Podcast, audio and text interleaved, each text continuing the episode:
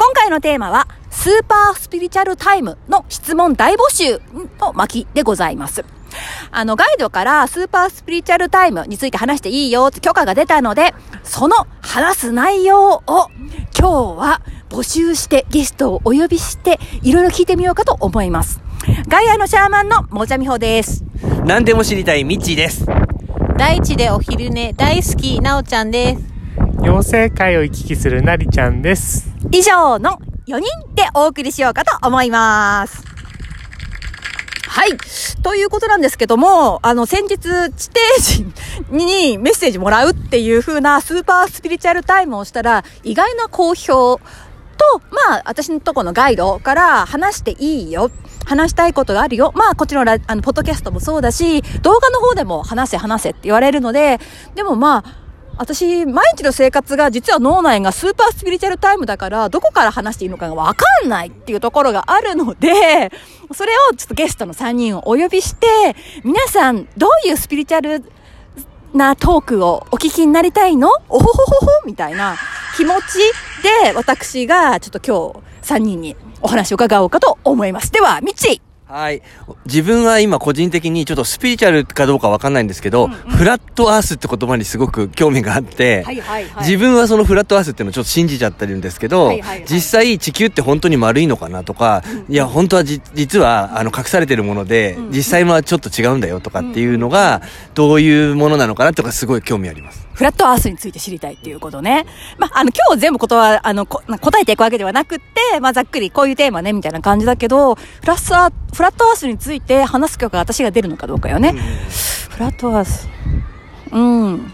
あの、そう、はい。うん、別に話してもいいらしいけど、なんか人によって地球の形は違うってって言ってて、基本的にここはそもそもバーチャルリアリティの世界であるから、さっきね、あの、あの、そう、話してたんだけれども、バーチャルリアリティの世界だから、あなた方がどの現実を採用するかによって地球の形も変わる。今私見せられてるのが箱庭の形。箱庭両方あるじゃない？お菓子の箱みたいなところに中に世界が作られているみたいなのが見せられているんだけど、あの、丸い地球っていう風な形の箱庭を採用してる人が多いと、そういう観測が増えるけれども、でも基本的にここはバーチャルリアリティの世界だから、まあ、そのフラットアースっていうことは、なんていうのかな。あなた方のマーヤ、幻想を打ち破る。ここがバーチャルリアリティって証明のためにはいい質問だと思います。で具体的にどういうことを知りたいですかって。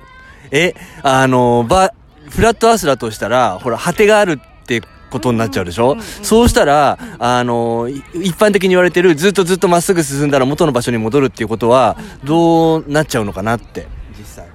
実はなんかその場はなんかワープみたいなのが見えるんだけれども、だからあなたたちの持ってる能力っていうのは、あの実はすごく壮大なものである。だからここが世界がゲームであり、ゲームシステムであるというふうに考えてみてください。あなたがゲーム制作者であるときに、その中のキャラクターがとことこ冒険出ていって、で、端っこまで行って、そのまま消滅して死んだら困りませんか？困る困る。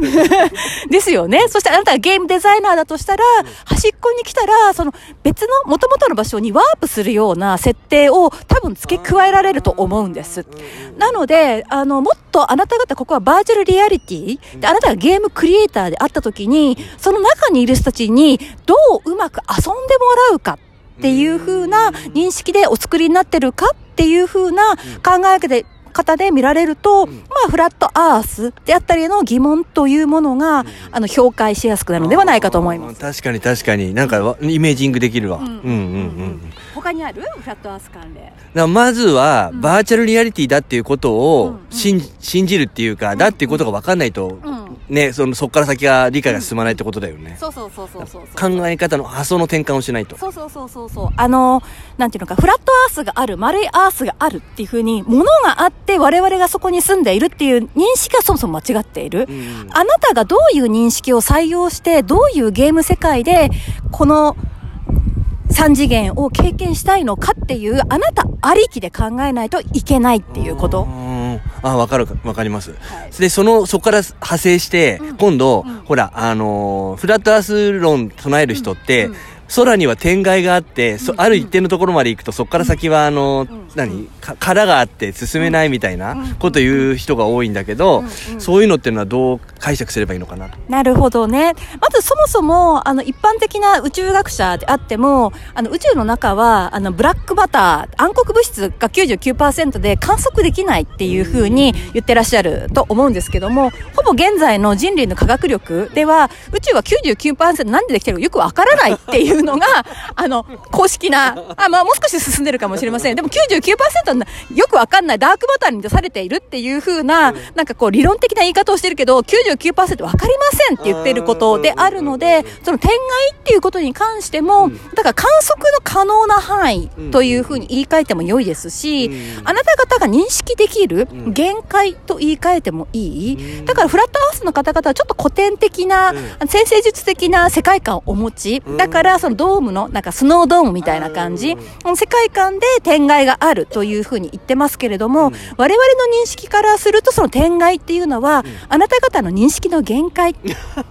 というふうに思っていただいた方がいいのかなと思います。なので、フラットアースについて、あの、質問があれば、また送っていただければ、それネタで話していこうと思います。では、なおちゃん、どんなことが聞きたいでしょう？はい。えっ、ー、と、みほちゃんのトークで3月以降は、まあ、えー、人によっては宇宙人に会える、はい、えー、まあ、確率が、まあ、高いみたいなお話が出てきたんですけれども、うん、まあ、実際そうやってコンタクトが始まってるのか、それとも、うん、もし、あと会おうと思えば会えるものなのかが一つと、あとは、えっ、ー、と、月の意味かな。えっ、ー、と、まあ、太陽系を見てるとこんなに、あの、近い関係のなんか惑星ってあんまりないと思うので、地球にとって月っていうのは何なのかとか、本当にまあ人工的に作られたって話もあるから、その辺のことが聞きたいです。はい。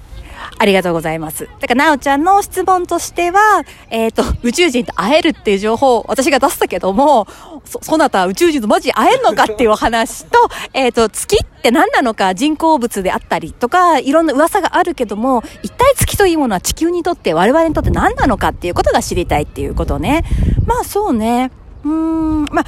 宇宙人に関しては別にそこら辺にマジでいるらしいんですよ。だからなんだろう。えっとね、あの、感覚が鋭い人であれば、場の空気が変だなっていう時には、大体宇宙人が、なんか複数人いるって言ってる。見えないだけでねってそうそうそうそう。次元が違うから？あの、見えない人たちもいるし、見える人たちもいる。ああ、見えるけど、うん、ちょっと雰囲気がっていうか、その、うん、そう。あのーあの、見えない存在がいるときは本当に場の空気が変わるし、一応人間系をとってても、うん、あの、なんかね、すごくやっぱ変わってるんだって。宇宙人で人間の格好してる人って、うん、なんか実は滑るように歩いていたりとか、よくよく見たらちょっと浮いてんなとか、なんかじーっと見たら、え、毛穴なくない？え、あれ？毛穴なくない？え、毛穴、あれ？毛穴なくない？みたいな感じの、別にそれは美容が上手とかいうレベルじゃなくて、なんかそういう風なことがあったりするので、なんか妙な空気を感じた場合には大体いるって認識していただいても構わないし、まあそうですね。あの、まあ、宇宙人と会う方法、コンタクトを取る方法、うんうん、あの、はい、を知りたいということですよね。あの、別に、あの、90年代とかで流行った手をつないで、あーだらぷーたらぷーぽっぽみたいな、ああいう方法では、現代はない。そうそうそうそう。そうです。あの、そういう風なものが、これからの宇宙人とのコンタクトの方法ではなくって、これはまた、バイブレーションの問題だったりするんです。あなたの波動、意識の波動のレベルがどこにあるかでよって、キャトリミューティーションっていうんですか？私ちょっと言葉間違いがちなのであれですけども、うん、あの、牛さらって穴開けて戻すみたいな。とか、いろいろいますよね。うん、私は、あの、UFO にさらわれた。お腹に穴を開けられた。チップを埋められた。ね、あのー、私も、あこのものも、私ね、うん、あの、あの、トーカーの私、うん、もう、そういうことを話してる人に、なんか友達に無理やり連れてかれて、話聞いたことあるんだけど、なんか、はーん、と思ってて、ふーっと見せたら、なんかチップ埋められたって言ってて、うん、でも取ってもらったんですとか言ってたんだけど、うん、私の霊的な目から見ると首の後ろに未だに埋まってるみたいな感じで、え、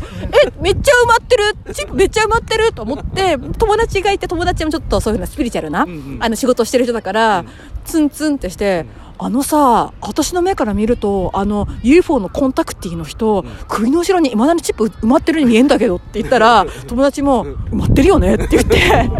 全然取られてないよね。まだ埋まってるね。やばいね。うん。みたいな風な顔をしたこともあって、まあ実際そういうの埋められるタイプの人たちもいるんだけど、それもやっぱ、あの、自分のオクターブ、可動ごとのレベルにあるかのお話だったりするので、私があの、ご紹介したい宇宙人は、